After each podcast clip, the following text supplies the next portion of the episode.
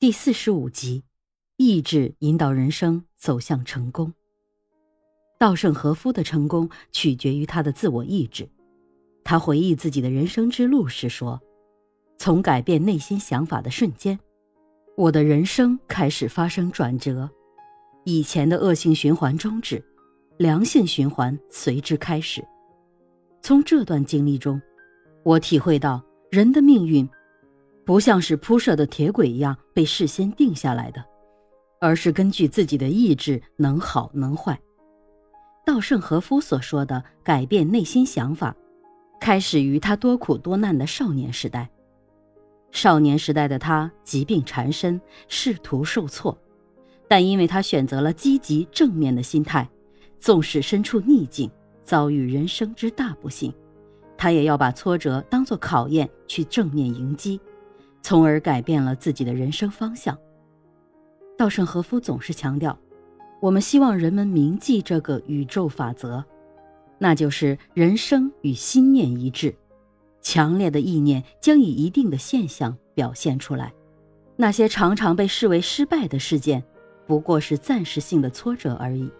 它会使我们重新振作起来，从而转向其他风景更美好的方向前进。所以。遭遇挫折其实是一种幸福的开始。稻盛和夫认识到，无论成功或者失败，都是造物主给予自己的功课。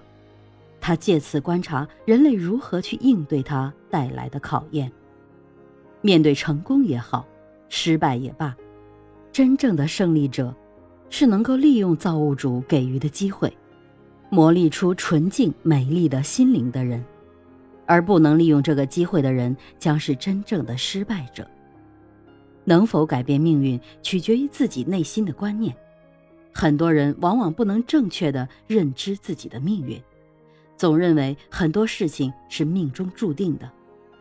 其实，命运掌握在自己手中，以怎样的态度去面对人生非常重要。命运到底是什么呢？稻盛和夫将命运定义为。在我们的生命期间俨然存在的事实，但是稻盛和夫又否定了命运是人类力量无法抗拒的宿命。他认为，命运可以因为我们的内心而改变。他说，人生是由自己创造的，能够改变命运的只有一个，就是我们的内心，这就是立命。命运遭遇苦难。不能成为我们气馁的理由。稻盛和夫曾把他一生中遭遇的灾难，誉为洗去罪孽的清洁剂。艾科卡是美国汽车业无与伦比的经商天才。开始，他任职于福特公司，由于他卓越的经营才能，使得自己的地位步步高升，直至做到了福特公司的总裁。然而，就在他的事业如日中天的时候，福特公司的老板福特二世担心自己的公司被艾科卡控制，解除了艾科卡的职务，并开除了他。艾科卡在离开福特公司之后，有很多家世界著名的企业头目都来拜访艾科卡，希望他能重新出山，但都被艾科卡婉言拒绝了，因为他心中有一个目标，那就是从哪里跌倒的，就在哪儿爬起来。最终。他选择了美国第三大汽车公司克莱斯勒公司，他要向福特二世和所有人证明自己的才能和福特二世的错误。艾科卡来到克莱斯勒公司后，对面临破产的克莱斯勒实行了大刀阔斧的改革，辞退了三十二个副总裁，关闭了几个工厂，裁减和解雇的人员上千，从而节省了公司最大的一笔开支。整顿后的企业规模虽然小了，却更精干了。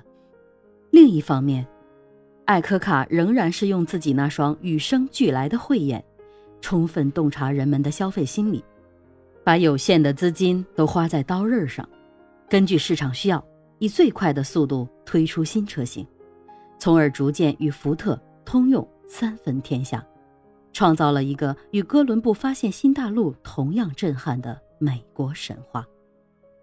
在一九八三年的美国民意测验中，艾科卡被推选为左右美国工业部门的第一号人物。一九八四年，由《华尔街日报》委托盖洛普进行的最令人尊敬的经理中的调查，艾科卡居于首位。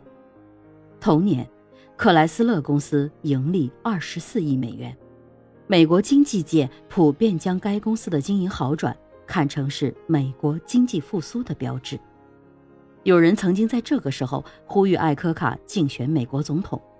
如果在福特公司的艾科卡是福特的国王，那么在克莱斯勒的艾科卡无疑就是美国汽车业的国王。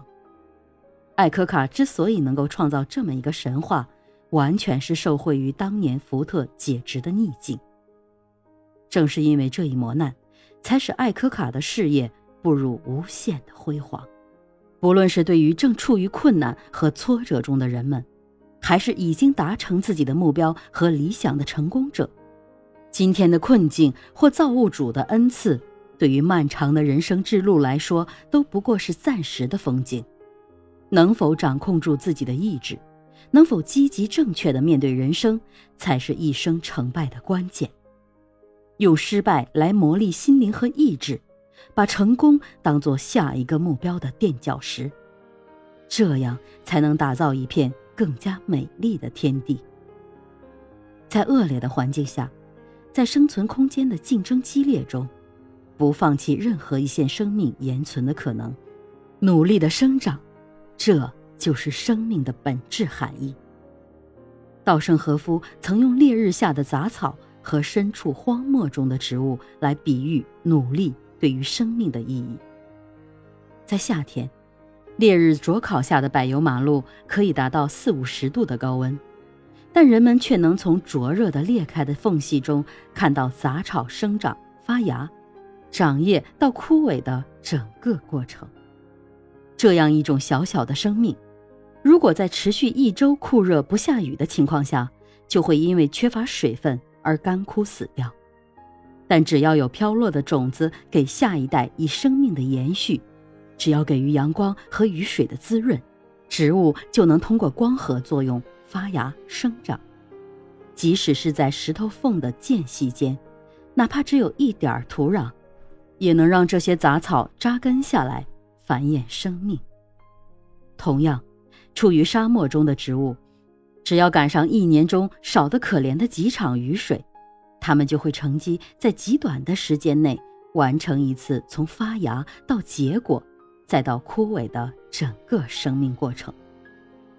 有时，这样的过程只有短短的几周，这就是万物生长不息的写照。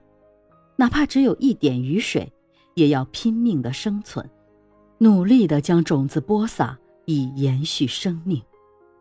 在自然界的生物，能在长达几万年甚至几百万年的进化中，将生命延续至今，争取到生命的一席之地，都是拼命努力的结果。稻盛和夫从这些自然现象中得到启示：人只有在面对困难的时候毫不退缩、不懈努力，才能取得最终的成功。山重水复疑无路，柳暗花明。又一村，做事情如果遭受失败就浅尝辄止，那永远都不可能收获成果。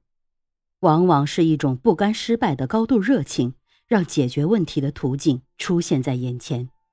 胸怀大志的跋涉者身后，留下的是串串不断前行、努力不懈的印记。往往在看似无路可走的困境中，我们突然找到解决问题的方法。稻盛和夫在每一个新项目的研究方面，都坚持直到成功的原则。稻盛和夫就是用他锲而不舍的毅力，创造了京瓷公司的一次次奇迹。相信很多曾经有过类似经历或正处于同种困境的人们，都能从稻盛和夫的身上得到启示。当我们付出比别人更多努力的时候，成功的天平就会偏向我们。稻盛和夫告诉我们：遇到困难也绝不放弃，用永不退缩的信念激励自己，继续不断、不厌其烦的努力，就一定会取得成功。树立远大的目标，现在看来似乎遥不可及，但是不要怀疑，每天持续的努力，累积下来一定可以达到。记住，即使是再伟大的成就，都是由一点一滴、微不足道的事情累积起来的。长远的成功没有快捷方式。当今社会上的年轻人对待生活大体有两种态度。一种人不愿走进社会这个炼炉，接受历练，毕业后仍然靠父母的接近生活，不惜沦落为啃老族；另一种人怀抱梦想，希望通过奋斗打拼，在自己的人生中创造一番成就。那种不思进取的想法并不可取，而对期望在人生中有所成就的人们而言，怀有崇高的理想固然重要。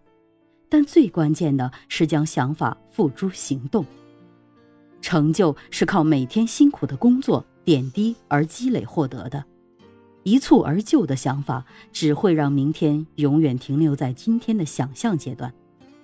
稻盛和夫告诉那些抱着梦想的年轻人：“没有努力，再好的远见也只是一个不切实际的梦想。努力不懈，才能达到有价值的目标。”每日每时认真的努力的工作，应该是我们做人做事最基本的必要条件。越困难的时候，越是考验我们坚持与韧性的时候。这里的坚持不单纯的是指不后退、不言败，他还要求我们在艰难中不断努力、勤奋前进。稻盛和夫认为，坚持是付出永不退缩的努力。也就是说，不管遭到什么样的苦难或挫折，都要坚持不懈地向前迈进。经由努力，每天积累一小步，最终一定会有所成就。反之，若是看清微不足道的工作，那么成功终究与我们无缘。因此，即使是很小的事，我们都愿意付出努力，而且是永不退缩的。努力。